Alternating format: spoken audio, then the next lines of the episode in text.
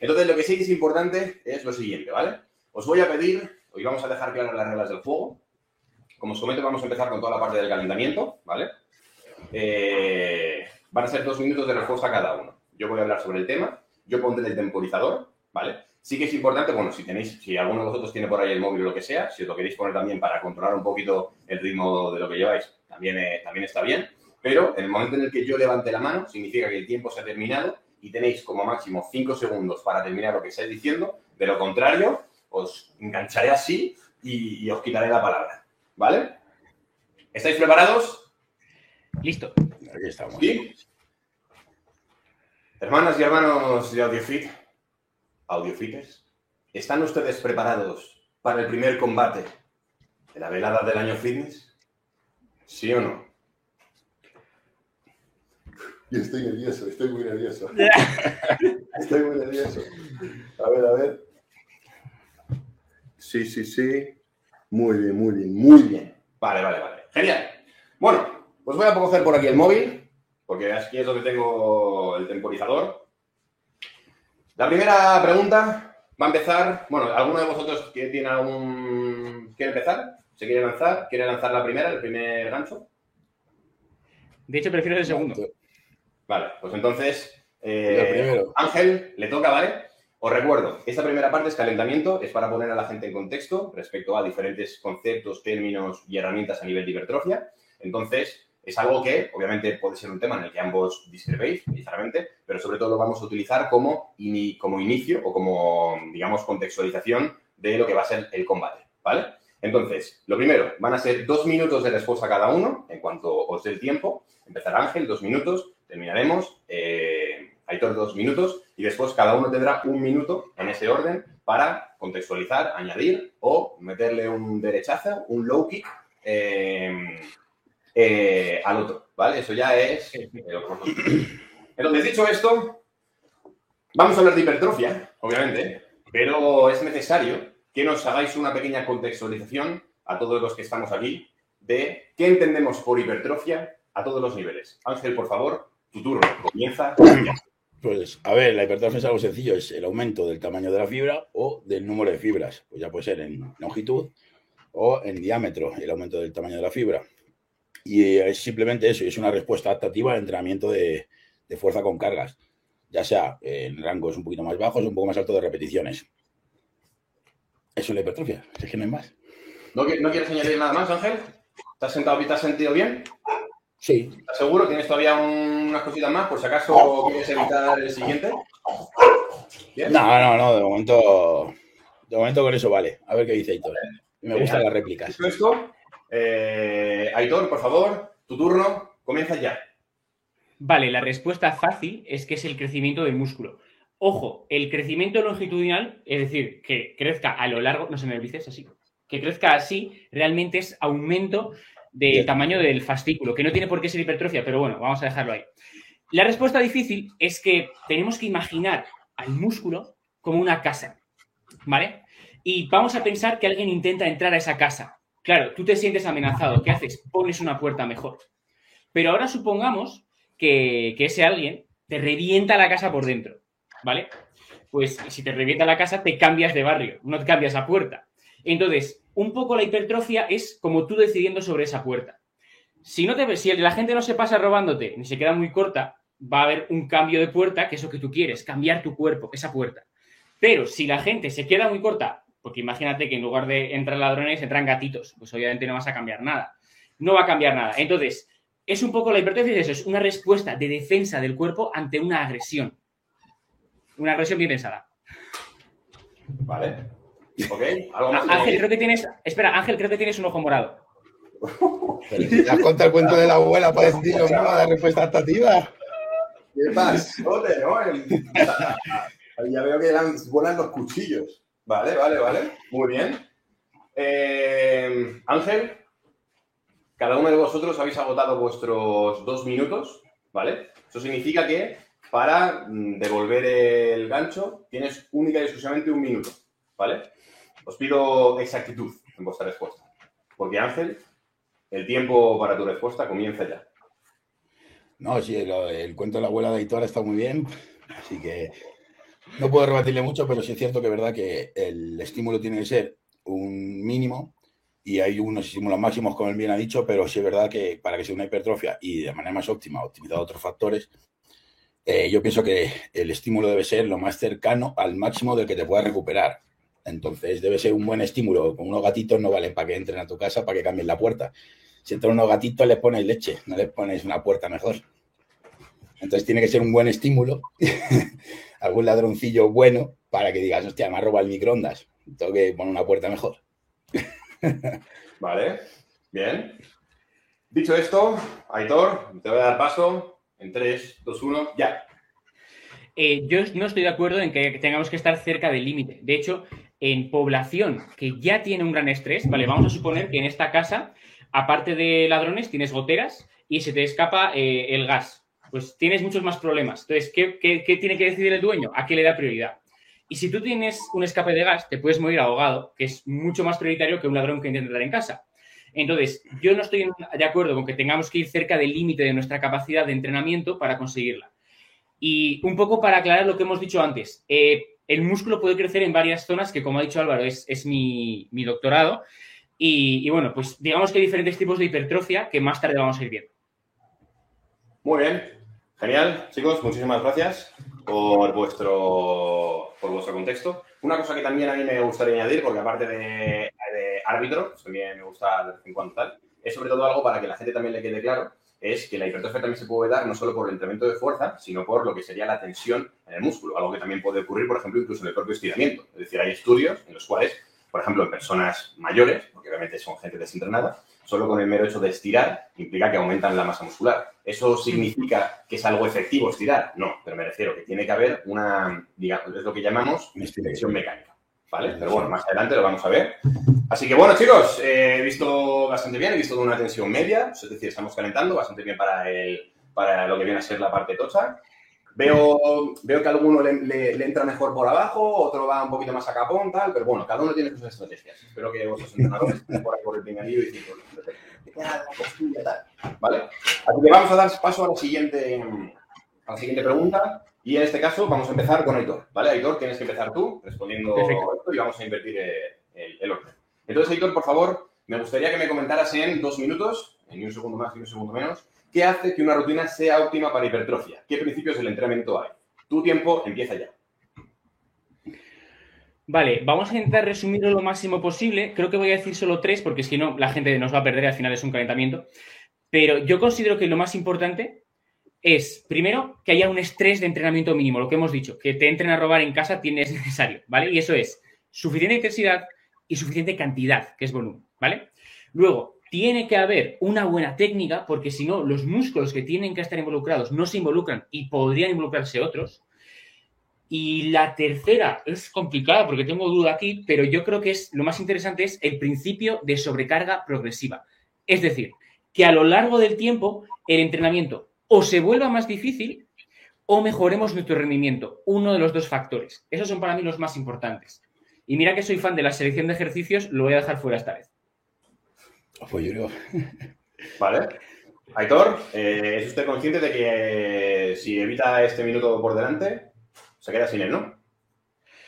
A ver, vale, aquí sí que me gustaría comentar, por ejemplo, que la selección de ejercicios sí que es muy interesante, porque de hecho yo hablo muchísimo de ella y me encanta, pero tenemos que entender que la selección de ejercicios es importante una vez eh, la técnica no es buena. Si la técnica no es buena, elegir un buen ejercicio nos va a salvar muchísimo. Si la técnica es buena, eh, la selección de ejercicios para mí pasa a un segundo plano. ¿Qué pasa? Que en esa selección de ejercicios, pues podemos tener en cuenta que si yo no soy técnico, la sentadilla no vale, y en cambio una sentadilla búlgara, pues sí que vale. Y si en cambio mi técnica es buena, una sentadilla puede ser válida. La hago estilo Platz Squat, por ejemplo, eh, levantando mucho los talones y ya está. Vale, muy bien. Ángel, ¿se encuentra, ¿se encuentra usted preparado? Sí. El tiempo empieza ya. Sí, a ver, es verdad que hay que tener una cantidad de estímulo óptima y que la intensidad debe ser adecuada, es decir, intensidades relativamente altas, porque un principio que no sé, siempre se dice es que la intensidad no es negociable, con lo cual debe haber una alta intensidad para que el estímulo también sea mayor y la tensión mecánica sea mayor. Eso no significa que tenga que haber más carga. Sí estoy de acuerdo en lo de la sobrecarga progresiva como principio de entrenamiento, pero no estoy de acuerdo en cuanto a que la sobrecarga progresiva tenga que ser en cuanto a mejorar en un solo ejercicio, porque, por ejemplo, podemos entender como sobrecarga progresiva también un aumento del volumen de entrenamiento a través de una dropset, una técnica avanzada, que lo que nos va a, es, nos va a producir un mayor estímulo. Y eh, para mí no entra dentro de un segundo plano la selección de ejercicios, lo primero, porque hay ejercicios que nos dan un mayor estímulo con una menor fatiga, con lo cual serían ejercicios más interesantes para recibir ese estímulo necesario óptimo sin que tengamos la fatiga que nos vaya a, bueno, la moraleja que contaba antes de, del gas y todo, que nos vaya a ser disruptivos, a ser disruptores, perdón, y no vayan a interferir en cuanto a que tengamos unas ganancias de hipertrofia. Con lo cual, para mí, la selección de ejercicios entraría como un principio relativamente fundamental, no como el primero, para mí sería el volumen y la intensidad a la par, pero sí lo marcaría como un principio a tener muy en cuenta y sobre todo porque cada persona es diferente, entonces debemos saber la selección de ejercicios más adecuada para esa persona. No podemos decir, vale, tiene buena técnica en sentadilla, pero a lo mejor no exprime muy bien la sentadilla. ¿Por qué va a tener que hacer la sentadilla aunque tenga buena sentadilla? A lo mejor él, tiene más estímulo o siente más estímulo en el quadriceps haciendo una hack. Sin embargo, va a producir menos fatiga y con un mayor estímulo. Va a tener mayores ganancias. Así que para mí la selección de ejercicios sí es uno de los principios fundamentales. Muy bien, Ángel. rozando, me faltaba 10 segundos, ¿eh? Muy bien, vale, pues, pues, tenemos entonces la vuelta por parte de Aitor. Aitor, tienes un minutito. Tu minutito empieza ya. Vale, hay varios puntos en lo que ha dicho Ángel que no me han gustado. Eh, a ver, en mi opinión, él comenta que el dropset no tiene mayor estímulo, pero sí tiene mayor estrés, porque un dropset te genera mucho más estrés, es decir, te cansa más que un ejercicio normal. Y luego otra cosa interesante es que el estímulo fatiga es peligroso. Es decir, sí que hay ejercicios que nos dan estímulo y nos fatigan menos, pero no podemos medir el estímulo. Entonces, no podemos afirmar que vaya a haber más estímulo en un ejercicio o en otro. Entonces, tú comentas, sentir el estímulo, pero es que sentir el músculo no es sinónimo de estímulo y el estímulo no se puede medir. Entonces, sí que considero que ha habido una imprecisión ahí. Eh, Ángel, si quieres aportar algo. Ah, sí, sí. Sí, a ver, eso todavía no está demostrado a día de hoy que es verdad que el estímulo no es algo que podamos medir de manera tangible como, oh, tiene más estímulo. Sí, es verdad que hay ciertos tipos de medición, pero no son precisos a día de hoy. Pero si tú sientes mayor trabajo en el cuádriceps, luego al final tienes una mayor fatiga o sientes más cansado los cuádriceps, seguramente es que los cuádriceps hayan trabajado más que otro grupo muscular que a lo mejor haya recibido menos carga de trabajo y por eso a lo mejor pasa como si nada y tiene el isquio fresco. Y dices, va, no, has trabajado el isquio, claro, sí. Y el cuádriceps no, que lo, que lo tengo reventado. Entonces a mí sí me parece algo, no lo primero, pero sí a tener en cuenta eh, una persona no que sienta el músculo, sino que sienta cómo trabaja, es decir, que sienta que se contrae. esa sensación de que está trabajando el músculo. No es sentirlo, porque si te toco también sientes el bíceps. No hablamos de sentir así. ¿Puedo responder progresiones? No, no se puede responder. Cada uno de vosotros ha utilizado sus, eh, su tiempo.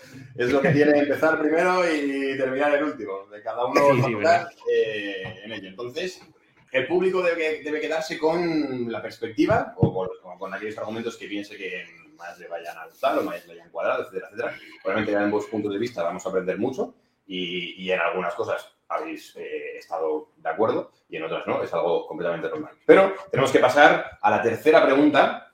Vamos a volver a invertir, en este caso empieza, empieza Ángel, ¿vale?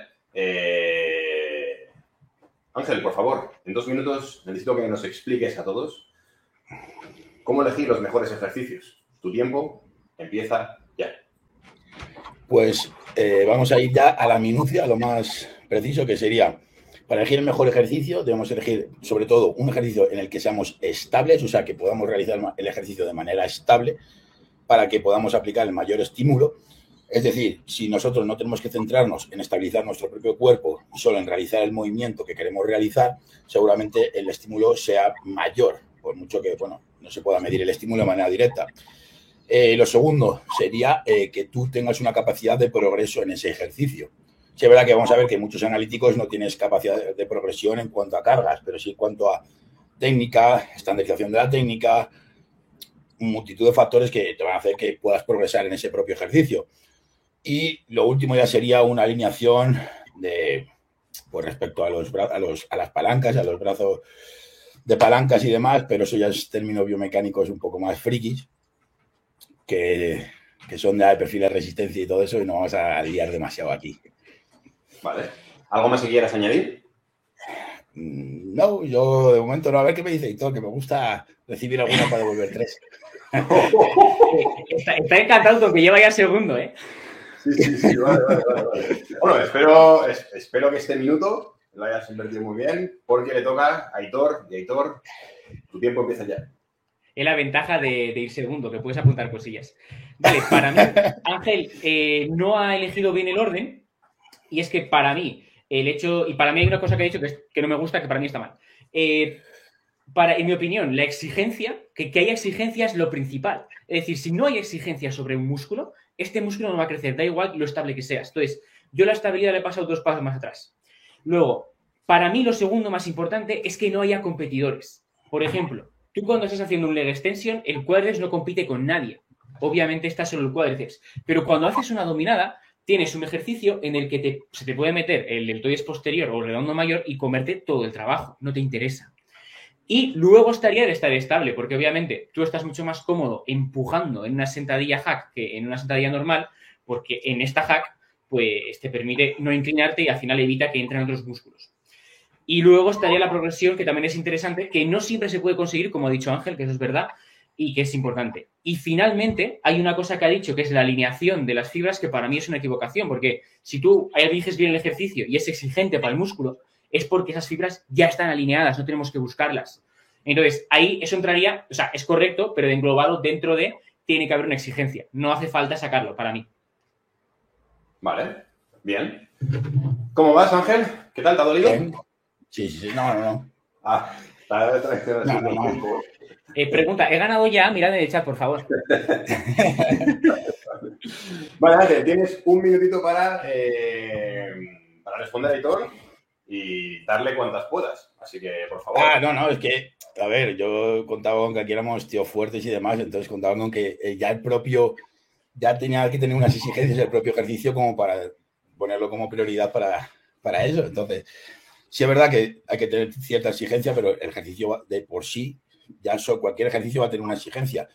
Ahora es, es verdad que nos va a interesar más ejercicios, eh, sobre todo, como dice Hitor, que no tan competidores, pero por ejemplo en un press militar o un press de hombro son ejercicios muy buenos para el pectoral y sin embargo tienen también otros competidores como son el tríceps y no por ello dejamos de utilizar un press de banca porque aunque tengo unos competidores como el tríceps, sino ajustamos el propio ejercicio dentro de la estabilidad y pues lo de la- y las palancas, los perfiles y tal para que sea un mayor estímulo sobre el pectoral que sobre el tríceps. Para eso ajustamos el propio ejercicio. No por eso no tiene que tener competidores, por eso a mí no lo he puesto como algo que tenga que ser inclusivo, porque en muchos ejercicios tienes competidores y sin embargo ajustas el ejercicio para darle estímulo mayor o focalizar el estímulo más en la zona que tú quieres trabajar, como los preses, los remos y demás, que todos hacemos aquí artimañas. Muy bien, genial, maravilloso. Aitor, tu minuto de réplica empieza ya. Creo que estoy bastante de acuerdo con Ángel. Eh, a ver, en el caso, por ejemplo, del press banca, sí que sabemos que jugando antes, es una cosa que se sabía, si tú cierras el agarre, pues a la hora de sentir mucho más el tríceps, que como veremos, eh, espero que más adelante, eh, sientes más el tríceps porque trabaja más. Y ahora sabemos a nivel científico, porque hay papers de ello, que si tú abres el agarre entra más pectoral y si cierras más el agarre entra más tríceps, ¿vale? Entonces ahí estoy de acuerdo con él. Así que creo que esta ronda lo que haremos será chocarnos los puños en la cámara, como hacen los boxeadores cuando se llevan bien. Ahí, Ok, vale. Pues entonces pasamos a la siguiente. Aitor, empiezas tú, tienes dos minutitos y necesito que nos expliques cuánto hay que entrenar. Es decir, eh, a nivel de volumen de entrenamiento, eh, bueno, pues ¿qué respondas esa pregunta? ¿Cuánto crees que hay que entrenar o cuáles son los indicadores para que alguien sepa cuánto tiene que entrenar? ¿Vale? Empezamos ya. Vale, lo primero que tenemos que entender es que cada cuerpo humano es un misterio. Siguiendo un poco con la analogía de la casa, que me está viniendo como anillo al dedo, la verdad, eh, no es lo mismo una casa en un barrio carísimo con una puerta súper guay que una casa en un barrio pobre que tiene muchos problemas, ¿vale? Entonces, como cada cuerpo es distinto, toleramos una cantidad de entrenamiento distinta. No tiene sentido dar guías generales. Dicho esto, la ciencia nos da, paradójicamente, unas guías generales sobre qué debería ser lo mínimo para todos más o menos, ¿vale? Y bueno, digamos que esto se sitúa más o menos sobre los 4 o 5 series diarias, a la semana unas 10, 12, más o menos, ¿vale? Por grupo muscular por semana. Eso sería un poco. Luego salió una teoría que es muy interesante, que es la de los volume landmarks, que nos explica que más o menos hasta las 3, 4 series mantenemos, eh, llegamos ahí, mantenemos el músculo. Hasta las 17 está creciendo y hasta las 25 ya es el máximo que podemos tolerar. Pero para mí es una teoría equivocada que tiene muchísimos eh, flows, como se dice en ciencia, o sea que no está clara del todo. Y que bueno, a pesar, a pesar de que se corresponde con la realidad en algunos casos, para mí no nos podemos basar en eso. Vale. ¿Has comentado que tiene muchos flows? Sí. No, porque a mí, es que a mí me gusta el flow. he visto el vídeo inicial, ya sé que tienes flow. vale, vale. Vale, Ángel, pues dicho esto, necesito que nos, eh, pues, o que, no, o que le, le, des, o que le apoyes, o que sea lo que tú pienses, pero tienes otros dos minutos. Empieza ya. No, sí es cierto que los Blue Landmarks eh, son un marco teórico que pues a ver, a día de hoy nos sirven como una guía muy básica y muy simple, pero es verdad que son eh, una guía para que la gente más o menos sepa por dónde empezar. Luego ya depende de un montón de factores, porque hay personas que pueden tener un volumen máximo tolerable muy alto y sin embargo tienen una predominancia en ese grupo muscular y lo desarrollan muy bien. Me pongo a mí de ejemplo, a mí yo el pectoral tengo una capacidad de trabajo brutal, o sea, puedo aguantar muchísimo volumen de trabajo, sin embargo, con muy poco, porque ni me gusta hacerlo aparte, con muy poco tengo un desarrollo bueno, bastante bueno, y, la verdad que eso, según lo que Lundamar, estaría en el mínimo volumen efectivo o ni eso. Con lo cual, a mí sí me parece un marco orientativo para personas que quieren empezar, pero es algo que tú ya debes ir probando e ir ajustando respecto a como veas eh, con un cuadrito, un cuadernito, perdón, de recuperaciones y demás, vas viendo qué volumen toleras, cuánto puedes aguantar y todo eso en tu eh, día a día, en tu vida diaria, porque, como ha dicho Aitor, puedes tener mil causas que no te permitan dormir bien, que no te permitan comer bien y que no te recuperes bien. O hay personas que tienen mucha capacidad de trabajo y aun con eso se siguen recuperando bien y pueden rendir y seguir progresando. Eso va a depender de cada uno. Entonces, no podemos establecer como una cantidad mínima de lo que tiene que entrenar cada persona, pero a mí sí me parece que hay una cantidad orientativa mínima, que serían los cuadritos de los Bodum Landmarks, y de ahí cada persona debería individualizar ya, pues tomando nota, o el entrenador al que paguen, debería ir tomando nota de cómo se recuperan, cómo progresan, si ya no progresan un ejercicio y por qué no progresan, si es que no descansan bien, si es que a lo mejor ya ese ejercicio no son capaces de exprimirlo por cualquier motivo. Entonces, no podemos decir eso es verdad y no hay ninguna réplica en que hay un mínimo así generalizado para todos ni un máximo generalizado para todos. De hecho, va a influir muchas más cosas. Ayudas, nutrición, suplementación, pues eso te puede cambiar una barbaridad. Ok. Hemos llegado al final. Eh, tenemos un minuto. Teniendo en cuenta que ha estado bastante parejo, no sé si Aitor quiere añadir algo más. Creo que, creo que hemos cometido. Ángel y yo somos los perdedores los dos de esta ronda, porque creo que no hemos explicado la base, ¿vale? Porque nos hemos acelerado. Solo queremos pegar puños. Eh, vale, el volumen de entrenamiento, la cantidad de entrenamiento, que igual la gente que lo está viendo no lo sabe, se mide como series realizadas de cada grupo muscular en cada semana. Entonces, yo cuento las series de cada ejercicio de un músculo que he hecho. Por ejemplo, si hago tres de sentadilla y tres de la extensión, son seis de cuádriceps. Pues cuento cuántas series de un grupo muscular he hecho en una semana y eso será el volumen de ese grupo muscular. Y así sabemos cuánto estamos dándole a cada grupo muscular. Eso sería lo importante. Así que simplemente quería aclararlo porque para mí, Ángel, los dos lo hemos cagado aquí y había que, dar una pequeña explicación. Tienes razón. Vale, pues recapitulando entonces, para que todos se queden bien con, el, con, digamos, con lo que hemos conseguido sacar de esta parte, es importante que tengáis en cuenta, pues, o sea, que vayáis cuantificando eh, cómo respondéis a cada salto, por así decirlo, de volumen o a cada decisión de cuántas series por grupo muscular a la semana tenéis y ver, pues, si estáis consiguiendo mantener las ganancias de masa muscular a nivel de perímetros, eh, si estáis consiguiendo progresar a nivel de fuerza, a lo largo, pues, por ejemplo, cada semana, cada dos semanas, etcétera. Y a partir de ahí, pues sí que es cierto que la teoría de los volume lagmas, que es algo bastante general, nos viene bien, en el sentido de que hay diferentes umbrales, un umbral mínimo, un umbral máximo y entre medias, pues una zona en la que más o menos eh, podemos progresar más, pero como cada uno somos cada, cada uno, pues esto variará en diferentes personas. Entonces, creo que es importante remarcar un poquito lo que, lo que hemos, a lo que hemos llegado, ¿no? Aquí está, aquí volvemos a sacar los puños, por así decirlo, ¿no? Sí. A ver, es que aquí poco combate podemos hacer. Esta ha sido más un bailecito de esto de. Bueno, de el baile viene. Espero que, espero que en este baile hayáis disfrutado de la bachatita, a lo Manuel Turizo, pero, eh, claro, ahora alguno de vosotros va a tener que pisarle el pie al otro porque tenemos que hablar de cómo de intenso hay que entrenar. Aquí hay pelea. aquí sí, aquí sí. Así que, eh, por favor, quien que empiece el heavy metal, en este caso, Aitor empieza, ¿no? Le toca Aitor. Muy bien. Perfecto. No, me toca a mí, tú, ¿no? ¿A quién ¿eh? A mí me da igual. Pero Ha bueno. terminado Aitor, significaba que si termina Aitor es porque. Ah. Vale. No, empieza Aitor. No pasa nada, ¿eh? o sea, que a mí me da igual no empezar, vamos. Bueno, ¿quién quiere empezar? Ya empiezo yo, no pasa nada. Venga, empieza Aitor. A terminar Héctor, porque yo no he hecho réplica. Bueno, venga, de verdad, de verdad. Venga. Héctor, venga. Voy a- usar la tuya, voy a usar la tuya, voy a usar la Venga, tuya. pues empieza Aitor, lo ponemos siete veces más interesante esto. Venga, venga, Aitor. venga, vamos, va. Empiezo yo, empiezo yo. Leco, el tiempo corre. Vale. Eh, la analogía de la casa nos sirve otra vez aquí porque al final tenemos que entender que el estrés, la agresión que hacemos al cuerpo, depende tanto de la cantidad como de la intensidad.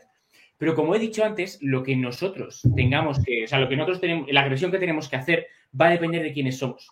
Si nuestro cuerpo ya está muy agredido por otros factores, ejemplo, eh, pues yo qué sé, trabajo, problemas con tu pareja, eh, has tenido un problema con un amigo, pues tu capacidad de tolerar estrés, de soportar robos, es muy baja. Entonces, pasarte es muy fácil.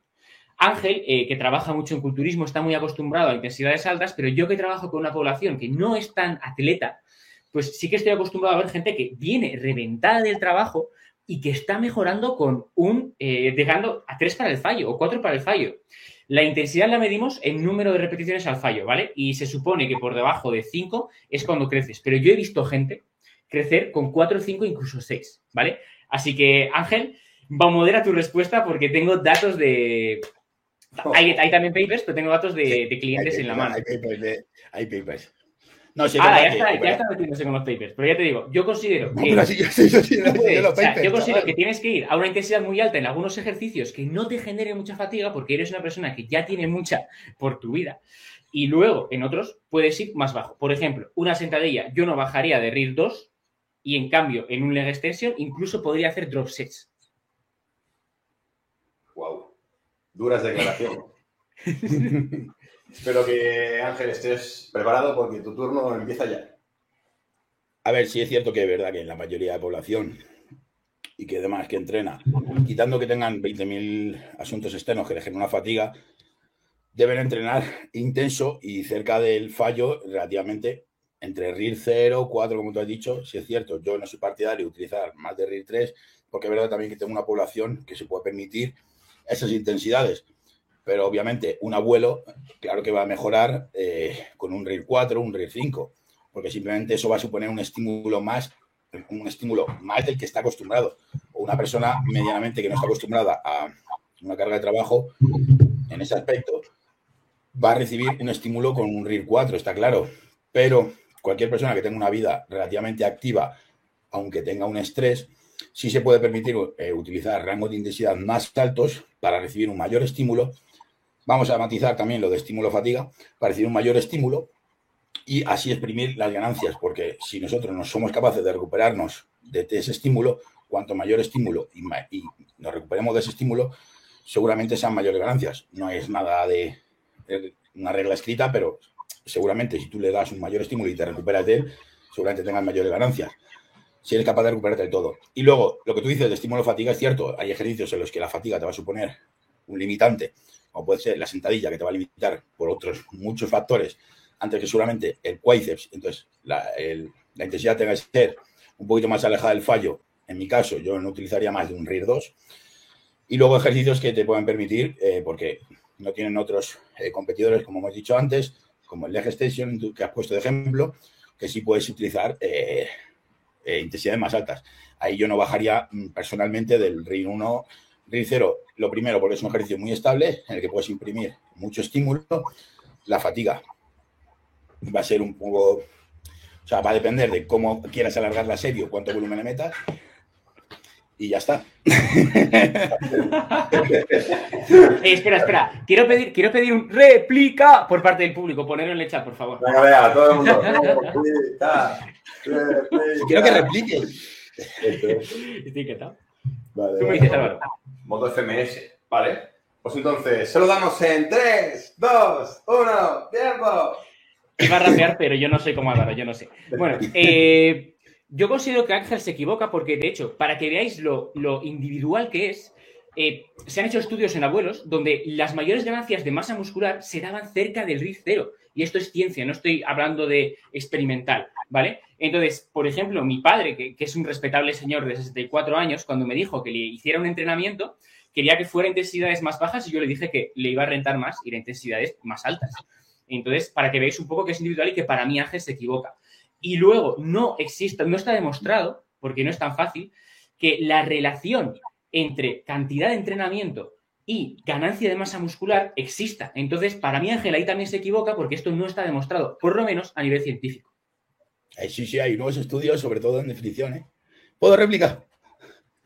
Se lo damos en 3, 2, Sí, hay 1, nuevos- de, hecho, tiempo. de hecho, hay nuevos estudios en procesos de pérdida de grasa donde precisamente lo que, se, lo que los resultados que se tuvieron es que a cuanto mayor volumen eh, podían tolerar y podían trabajar esas personas, mayor, ma- o sea, mantenían más las ganancias que otras personas, con lo cual incluso en proceso de pérdida de grasa donde hay un déficit energético, el tener un estímulo muy alto con el volumen máximo del que pueda recuperarte, es, se está traduciendo en, ma- en mayor ganancias o mantener las ganancias. Con lo cual, sí, y es verdad, un ricero en una persona mayor es muy fácil, incluso levantarse la silla puede ser un ricero, está claro, porque le va a costar y porque es una persona que, por sus limitaciones, no puede ni levantarse de la silla. Entonces, claro que es un ricero, pero estamos hablando de población que relativamente entrene y no población específica. No te puedo poner en un caso una embarazada. Entonces, más o menos, eh, es verdad que es generalizado de más, pero aquí, en una generalización, en mi opinión, las intensidades deberían ser siempre de RIR 3 para abajo. No Pero en mi opinión personal, la ciencia dice de RIR 5 a 0, a que hay mayores ganancias, y yo siempre iba a decir que la ciencia dice esto y yo digo esto, pero es mi opinión. Siempre lo matizo, Porque, la verdad. porque me está agarrando Álvaro, ¿eh? Porque, porque me está agarrando Álvaro. Ten cuidado, tío, ten cuidado, por favor, eh, por favor. Al geriátrico, Aitor. ¡Qué cabrón! Muy bien, muy bien. Bueno, hemos llegado al final del calentamiento. Por favor, cada uno de los competidores a su ring a definir un poquito la estrategia con sus entrenadores. Espero que hayáis analizado correctamente al contrincante en este primer guanteo. Eh, vamos a hacer un pequeño recuento de votos porque hemos hecho una pequeña encuesta en el público a nivel, pues, bueno, de, bueno, de quién es el, favorito, el underdog, para ver si, bueno, pues un poquito tantear, ¿no? Y a partir de ahí vamos a ver cómo responden cada uno de estos dos competidores, si, si el que más eh, votos tiene, por así decirlo, sigue en su línea, si el, si el que menos se crece, es decir, un poquito la dinámica. Entonces, bueno, eh, por favor, pro- eh, producción, ¿tenemos datos acerca de quién va ganando? Que voten, que voten, dice. Por ahora, no, o sea, ¿hay, eh, ¿cuánto han votado? De momento Goril Ángel, Goril Ángel con un, 62% versus 38%. un 62% Goril ¡Guau, Ángel. chaval! ¡Menudo tongo! ¡Hola, hola, hola! 58 versus 42, es decir, la, la distancia Quiero que pongáis tongo en el chat, por favor, si creéis que está haciendo un tongo. Bueno, Pero si votan ellos, pero si están votando ellos. 203 votos llevamos. 200, con 203 votos no es, o sea, es una muestra representativa, pero eh, bueno, o sea, os animamos a todos a que dejéis ahí vuestro 57 versus 40. 57 versus 43. Está nivelado, hay una ligera diferencia. Aje, has bajado en un momento, ¿eh? Ha sido pedir yo el tongo y has bajado. Mario, me estás engañando. Igual hay que- Llorar, llorar siempre funciona, llorar siempre funciona. ¿eh? ¿Vale? Bueno, chicos, esto es, esto es lo que hay a día, bueno, en este momento del combate. Voy a pedir, por favor, que cada uno de vosotros vuelva otra vez. Eh, espero que Ah, no. bebido agüita. Eso es. Y vamos a explicar las tres rondas del combate, ¿vale? Tenemos otra vez dos minutos cada uno y dos réplicas de un minuto, es decir, es más o menos lo mismo, ¿vale? Es decir, es la misma dinámica, solo que ahora eh, vamos a hablar un poquito de temas más candentes o, digamos de algo con un poquito más de chicha, ¿vale? Entonces, misma dinámica, eh, Cuando suba la mano significa que se ha terminado. Y bueno. Antes, en la primera, ha empezado, ha empezado Ángel, ¿no? Entonces vamos a hacer ahora lo contrario. Ahora empieza Aitor. Aitor, dos minutos. Ángel, dos minutos. Una réplica de un minuto. Y listo, ¿vale? Chicos, Ángel López, con 106 kilos, y Aitor Zabaleta, con, lo, tengo aquí, ¿eh? 84,9 esta mañana. Hostia, ¿eh? ya, ¿eh? Eh, quiero, por favor, que combatáis por el título al mejor entrenador hipertrófico. Y el primer tema es alta intensidad versus baja intensidad. Aitor, el tiempo empieza ya.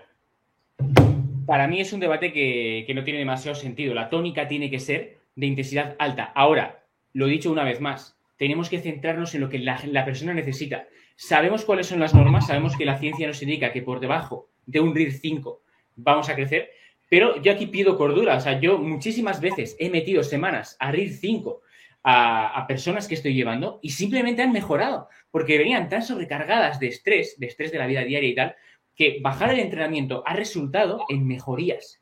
Entonces, nosotros tenemos eh, claros indicios de que subir la intensidad, o sea, no tenemos claros indicios, perdón, de cuál es la intensidad adecuada. De hecho, en ciencia se sabe que no sabemos cuál es, de, de un RIR 5 para abajo, la intensidad adecuada. Entonces, yo abogo por la intensidad alta, pero siempre pensando en quién es esa persona y sabiendo que muchísimas personas van a mejorar con una intensidad baja. Es que es así, una intensidad baja dentro de esa intensidad alta, pero es así. Hay personas, insisto, que yo he llevado en un RIR 6-7 que han mejorado simplemente porque tenían tanta movida en su vida que hoy en día es normal, porque todos trabajamos 8 o 10 horas y tenemos pareja y amigos y perro y hijos. y Entonces, yo considero que en este debate tenemos que abogar siempre por la intensidad alta, pero viendo siempre cuál es la respuesta de la persona y adaptándonos. Y no descartando nunca intensidades bajas, sobre todo después de periodos de muy alta intensidad. Muy bien. Ángel, por favor. Empiezas ya. ¿Ya? Pues si tu novio te genera estrés, ya sabes lo que tienes que hacer. no, a ver, ahora poniéndonos serios. Sí es cierto que lo que dice Hitor, que hay que individualizar dependiendo de la persona.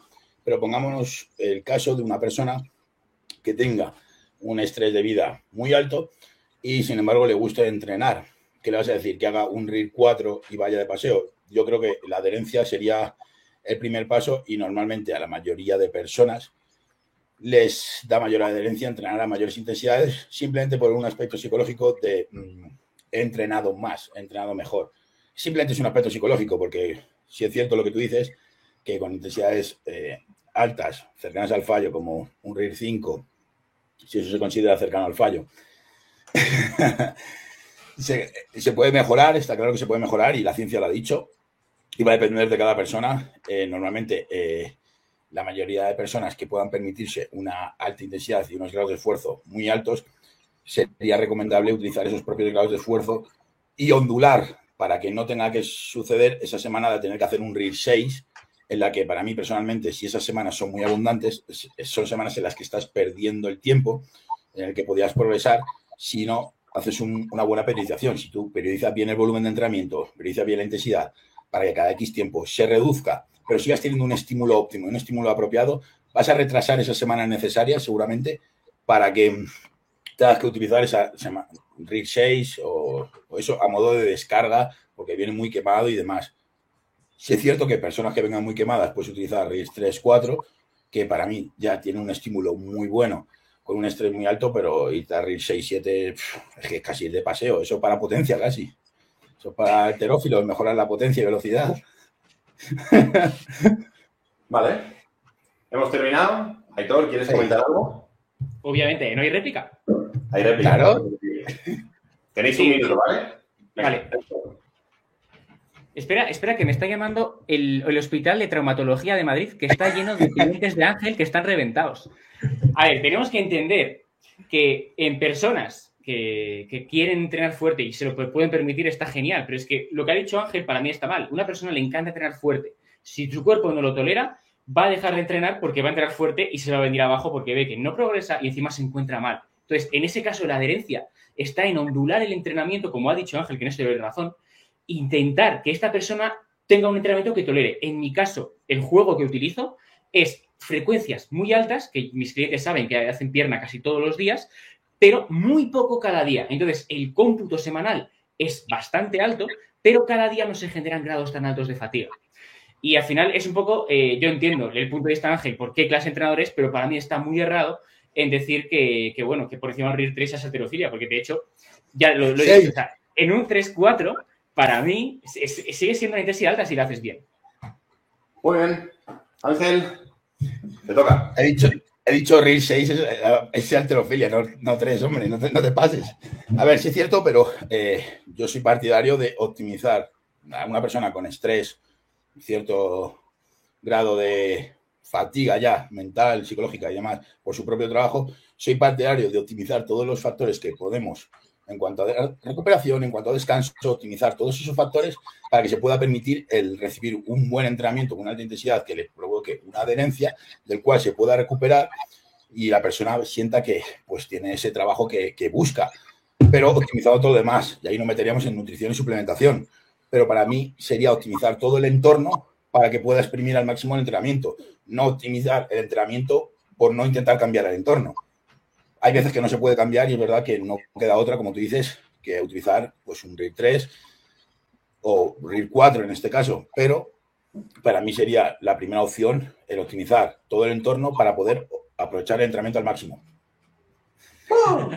Me llamaron de la hospital, que no hace falta que fuese, me dijeron.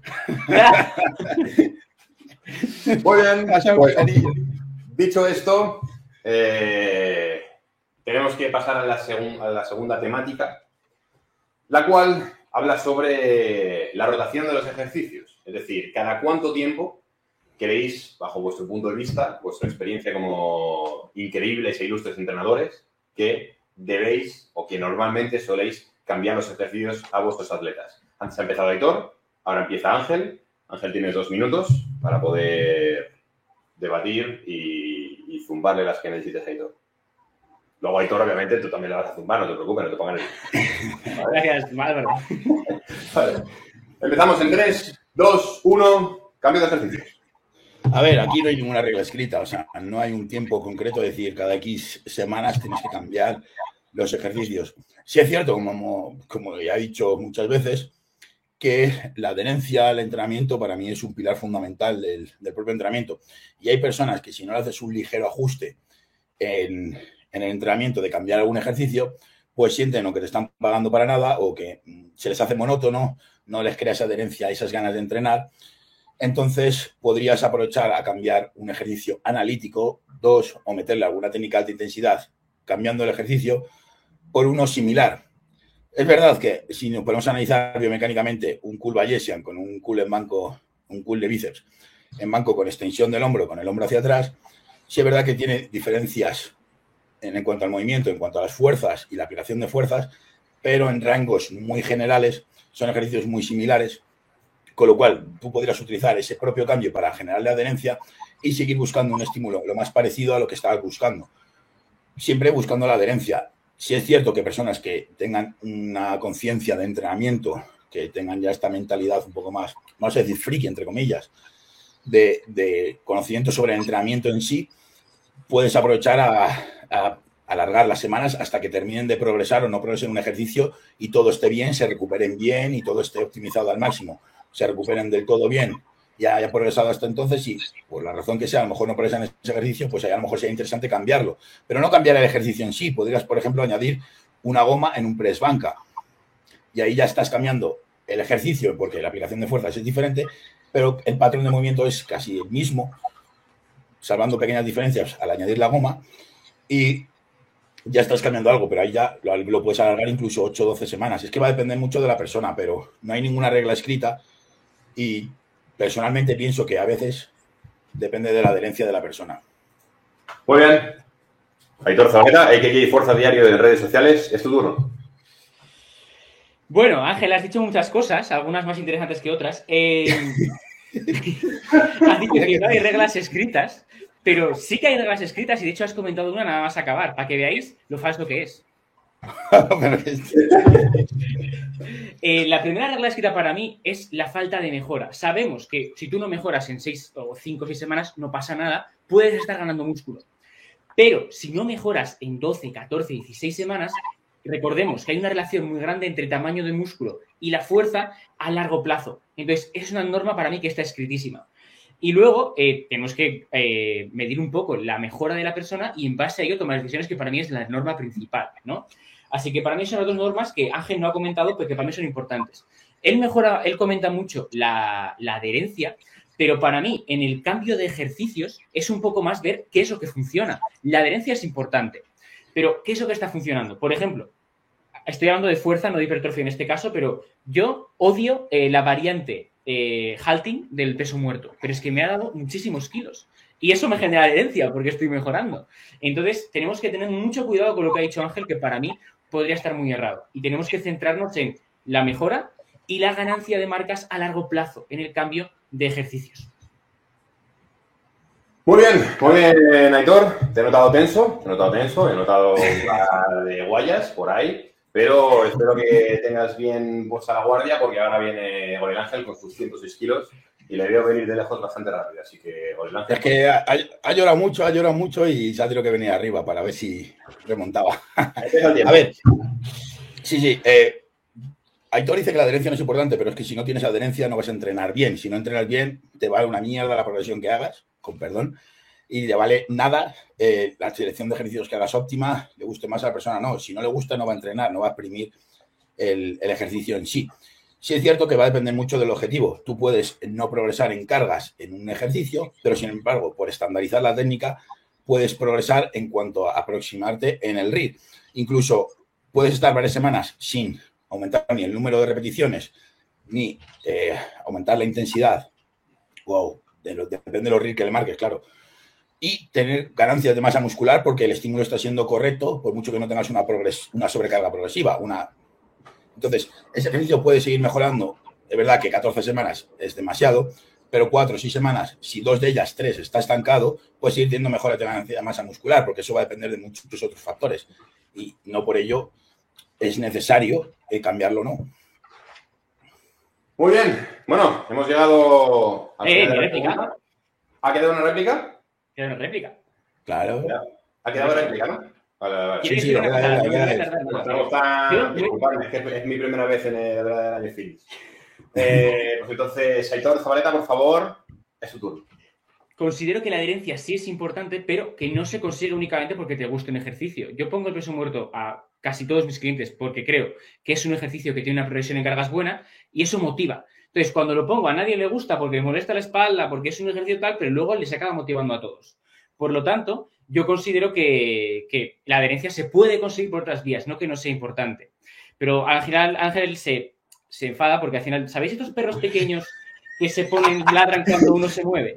Pues Goethe en el siglo XIX escribió ladra, luego cabalgamos. Es decir. Ángel está hablando porque ya estoy ganando. Sí, sí, Vale, sí, vale, sí. vale, vale, vale. Veo, veo que tiras skills poéticas. eh, me parece. No le queda otra que tirar skills poéticas. Si no, si no sabe Ah, debatir sobre hipertrofia, sobre sobreabuelas y peso muerto y fuerza. Ángel, el, el que valora es el público. Eh, yo soy mero mensajero. No, mante- no maten al mensajero. ¿Vale? Peso muerto. ya. Yo no hago peso muerto y mira qué espalda tengo. O sea, no es un ejemplo claro del peso muerto. Científicamente no es correcto. Vale, dicho esto, tenemos, creo, una encuesta, ¿no? En el chat. Hemos puesto una encuesta eh, de quién creen que ha ganado el segundo asalto. Si quiero, por favor, Justo ahí, 53-47. 53-47 para. Para Ángel, significa que cada vez Aitor acerca más. Aitor, por favor, he, he de pedir- he de decirte una cosa. Eh, de vez en cuando te veo mirando hacia abajo. No sé si es que tienes a un Brad Schoenfield debajo de la mesa que te está chivando cosas. Ah, vale, vale, vale. Pero eso te lo tienes. Ángel. Ah, eso es para rebatir, ¿no? Hombre, por supuesto. Vale, vale, vale. No son, no son chuletas, ¿no? Me han llamado del hospital, que no va, no va a ser necesario que vaya, yo he visto. Voy a ir a llevarte si quieres. Bueno, dicho esto, chicos, eh, vamos a terminar con el último combate, por así decirlo, la tercera ronda, la tercera ronda del combate. Y por lo tanto, último, recordamos que estamos a 53 por el Ángel, 47 Aitor. Es el momento en el que todo se va a decidir. Espero que cada uno de vosotros eh, tenga claro cuáles son sus argumentos. Espero sobre todo que haya un juego limpio. No valen golpes bajos. eh, y si los dais, que yo no lo vea, ¿vale? Porque si no, estéis descalificados. Así que, por favor, ahora empezará Aitor de nuevo. ¿No? Antes ha empezado Ángel. Pues empezamos ahora con Aitor. Aitor, tienes dos minutos para decirnos cuál crees que es la duración óptima de un mesociclo. Empezamos. Eh, para mí, la duración óptima es obviamente súper individual, pero si tengo que dar una guía a una persona, es entre 6 y 8 semanas. Porque es generalmente lo que solemos tardar en estancarnos en la progresión de ejercicios. Como bien ha dicho Ángel antes, el hecho de que tú dejes de progresar en ejercicios no significa que no vayas a ganar masa muscular. Simplemente significa que no vas a ganar fuerza. Pero sí es cierto que este estancamiento en marcas suele traer una desmotivación y una falta de la amada adherencia de Ángel, que están a punto de casarse, la adherencia y él. Entonces, eh, yo considero que la duración óptima es 18 semanas justamente por eso, porque a largo plazo existe un vínculo muy fuerte entre la mejora de marcas y la ganancia de masa muscular y porque más o menos lo que tardamos en estancarnos y en perder esa adherencia suele ser algún punto entre 6 y 8 semanas, incluso alargable a 10. Pero bueno, a Ángel, como le encanta reventar personas, imagino que durarán 4 o 5, porque es lo que tarda en irse al hospital sus, la gente que lleva él. Pues lleva medallas, no sé cómo lo ves. ¿Y medallas de qué? ¿Del hospital? Sí, sí, sí. Me- Luego me lo cuentas en unas semanas. Muy bien. ¿Puedo ya? Eh, ¿Puedo ya? hasta aquí, hasta aquí eh, bien, bien invertido tu tiempo, Aitor. ¿Estás eh, satisfecho? Sí, estoy satisfecho. Muy bien. Pues entonces, Ángel, tienes la palabra. A ver, eh, a ver, es matizable lo de 6 8 semanas porque no hay nada escrito sobre cuándo o cuánto debe durar un mesociclo o cuándo cambiarlo. Como hemos explicado antes, si tú ya cambias un ejercicio, en sí estás haciendo cierto cambio en el mesociclo. Entonces, si tú puedes mantener más o menos la estructura al 95% durante 6 8 semanas y cambiar dos ejercicios y pues, alargar esa progresión incluso 10 porque has cambiado ciertos ejercicios para, por la razón que sea, y estás haciendo ciertos cambios de, en, el mesociclo. En mi opinión, cambiar la estructura de un mesociclo no es necesario incluso en muchas semanas. Es decir, si tú haces cierta estructura durante los días, con cambiar los ejercicios, el volumen, la intensidad, cada 6, 6, 8 semanas, va a depender, como dice todo, no sé qué, de mi, mi novia, la adherencia y demás, de la persona o de la necesidad de la persona, porque a lo mejor mm, por cualquier razón le ha pasado una razón de estrés a una persona y en dos semanas tienes que ajustar el mesociclo totalmente porque eh, el estrés ha podido con ella a nivel personal, no, no el del tuyo de entrenamiento. Porque contigo se estaba poniendo fuerte, no como con Aitor, que iba a ir al geriátrico con los abuelitos. Entonces, a lo mejor en, en dos semanas tienes que cambiar el mesociclo y, y bajar el volumen porque no puede entrenar por X razón, no puede entrenar tanto tiempo. Entonces, cambias el mesociclo aumentando la intensidad y reduciendo un poco el volumen. Puedes hacer 20.000 cosas y a lo mejor las has cambiado en dos semanas. O sea, no hay ninguna regla escrita de 6-8. Es que va a depender de muchísimas cosas. Muy bien. ¿Bien? ¿Estás satisfecho, Ángel? Sí, a ver qué dice. cuenta que tienes una superioridad de un 3%. Es- esto puede que haya marcado la diferencia entre tu victoria o tu derrota. eh, tu derrota. Acepto la derrota con honor si es necesario. Muy bien. Pues entonces, Aitor, te queda un minuto de réplica y tu minuto empieza ya. Para mí la forma de ver un mesociclo es simplemente empezar a entender qué es lo que le funciona a esta persona a nivel de intensidad y de ejercicios y simplemente mantenerlo. Lo que comenta Ángel de mantener la estructura 5 o 6 semanas es, puede ser interesante, y, pero luego comenta cambiar dos ejercicios, cuando eso entra en contradicción con una cosa que ha dicho antes, que es que nos interesa la variedad de ejercicios para, para tener un estímulo variado, que ahora se le ha olvidado lo que ha dicho, fíjate. Coméntale a tu novia la adherencia que te lo recuerde la próxima vez.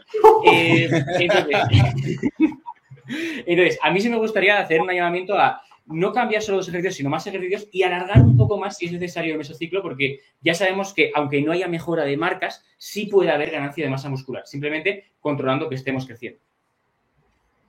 Muy bien. Dicho esto, Ay, mi réplica, mi réplica. nos queda la última réplica y se termina el combate. Vale, Listo. Hombre, si bajan el sueldo a este chaval, porque es que no se entera ni de la misa a la mitad. Porque Ah, venga. se inventan las cosas. A ver, lo, lo que he dicho, que tú cambias, en realidad mantienes la estructura del mesociclo y has cambiado un ejercicio. Ya es un cambio, sí, claro, está claro. Y la variedad de ejercicios, por supuesto, ya la tienes dentro de tu programación. Es verdad que como tú solo haces peso muerto y cosas, como has dicho, de fuerza, ¿no? Vale, eso, peso muerto y cuatro cosas más, pues no utiliza mucha variedad, pero si un entrenamiento ya tiene unos ejercicios variados, si cambias un ejercicio, ya tienes ese principio de variedad para dar diferentes estímulos y lo único que has hecho es el 95% de la estructura de nuestro ciclo la has mantenido y la has cambiado solo ese ejercicio y a lo mejor a las cuatro semanas. ¿Por qué? Por cualquier motivo que sea. Si tú, una persona, pues las razones que tú has dicho de los estreses esos que tienen de locos la gente que llevas, lo tienes que cambiar a las dos semanas, estás cambiando el mesociclo a las dos semanas y no por eso va a dejar de progresar. Incluso tú lo has dicho, que va a progresar más, es que no sé ni lo que dices, va a progresar más porque va a poder entrenar. Entonces, si lo cambias a dos semanas, Para mí ¿no es se un puede? No se puede ya. No puedes réplica. Cada uno de vosotros ha hecho. Yo me mantengo callado, aquí se trabaja.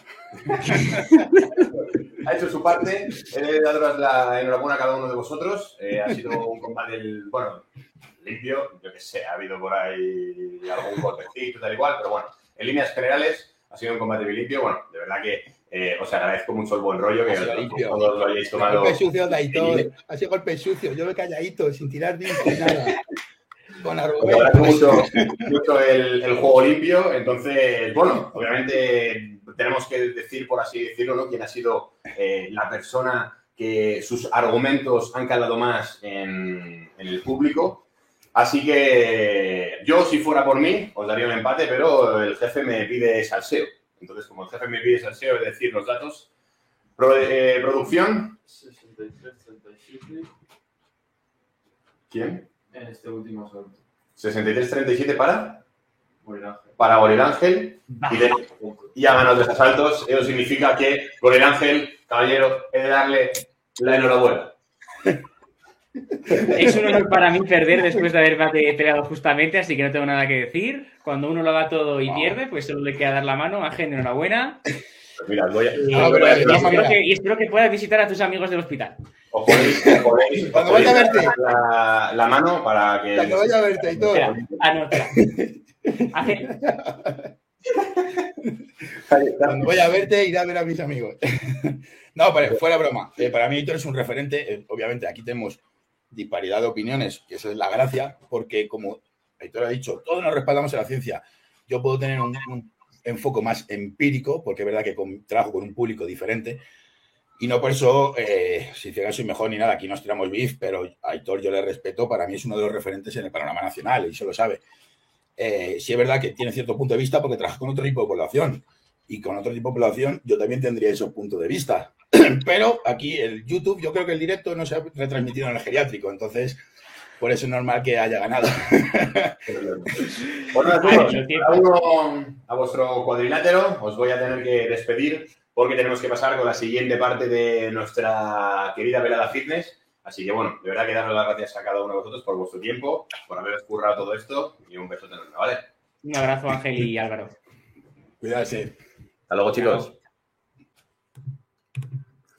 Bueno, familia, ¿cómo lo habéis visto? ¿Cómo, va- cómo ha sido todo esto? ¿Cómo... ¿Qué pasote, no? ¿Qué pasote? Aquí nos hemos encontrado con dos pedazos de titanes que han debatido muy bien. Han sido, ha habido ahí de vez en cuando un middle kick, un high kick, un no sé qué. Lo que pasa es que, claro, estamos en boxeo. Entonces dirás tú, Álvaro, ¿no tienes ni puta idea de lucha? Y diré, pues no. Si es que yo, eh, lo único, yo tengo un, un dicho, ¿no? Yo tengo dos dichos. Lo primero es que yo vuelo como una mariposa, pero pico como una avispa. Y lo segundo, que mi, mi, mi- o sea, mi golpe estrella es el del martillo pilón, ¿no? La del martillo aquí y luego el pilón por aquí. ¡Pah! No, ya está, yo de ahí no me saques, ¿vale? Pero bueno, eh, os ha molado, de locos, genial. Muy bien, muy bien, muy bien, muy bien. Muy bien, pues entonces ha llegado el momento, ha llegado exactamente el momento de, bueno, sabéis que creo que aquí nadie es nuevo y sabéis eh, cuáles son los motivos por los cuales hacemos todo este tipo de eventos, que obviamente es, pues, celebrar algo que vamos a hacer y que literalmente eh, merece la pena eh, reunir a mucha gente para que seáis los primeros en conocer estas noticias y algo bastante chulo y algo que estoy seguro de que nadie, pero nadie, nadie, nadie se espera. Y estoy seguro de que nadie se espera tanto para bien como para mal. Es decir, es algo que a mucha gente le va a gustar y es algo que a mucha otra gente no le va a gustar. Pero bueno, es lo que hay.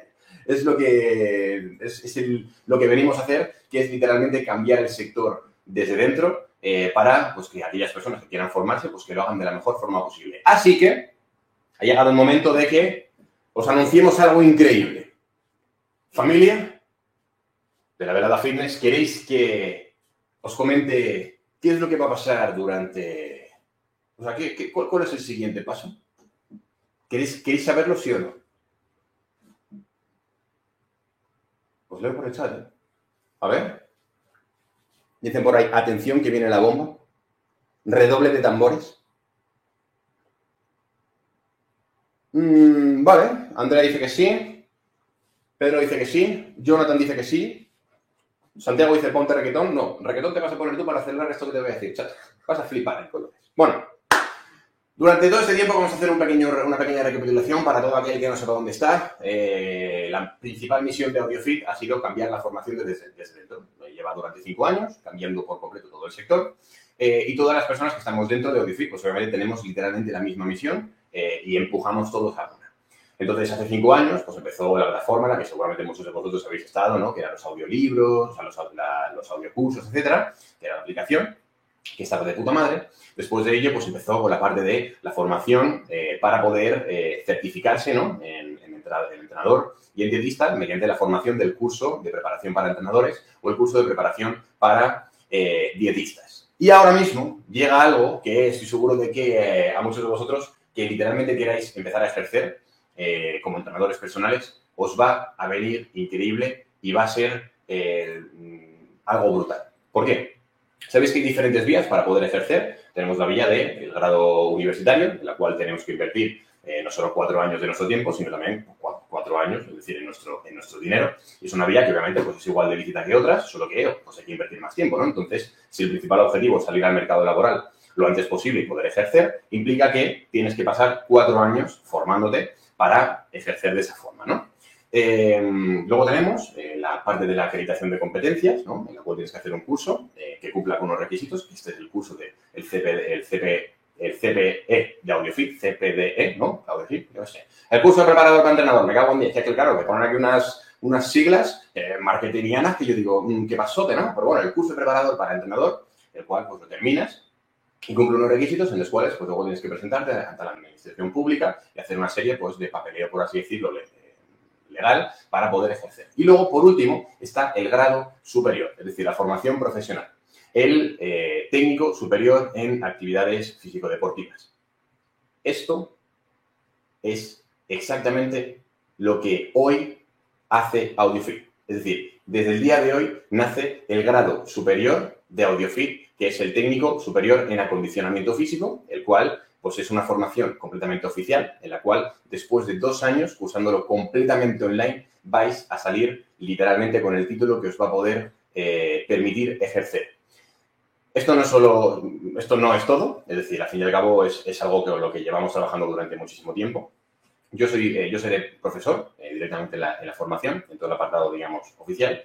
Y obviamente es cierto, es decir, todos creo que somos conscientes, aquellos que os habéis formado o que os estáis formando, que la parte de la formación oficial, pues bueno, literalmente no está muy vinculada o orientada al entrenamiento de fuerza, al entrenamiento personal, al entrena- al entrenamiento para mejorar la composición corporal, etcétera, ¿no? Creo que todo el mundo es consciente de ello.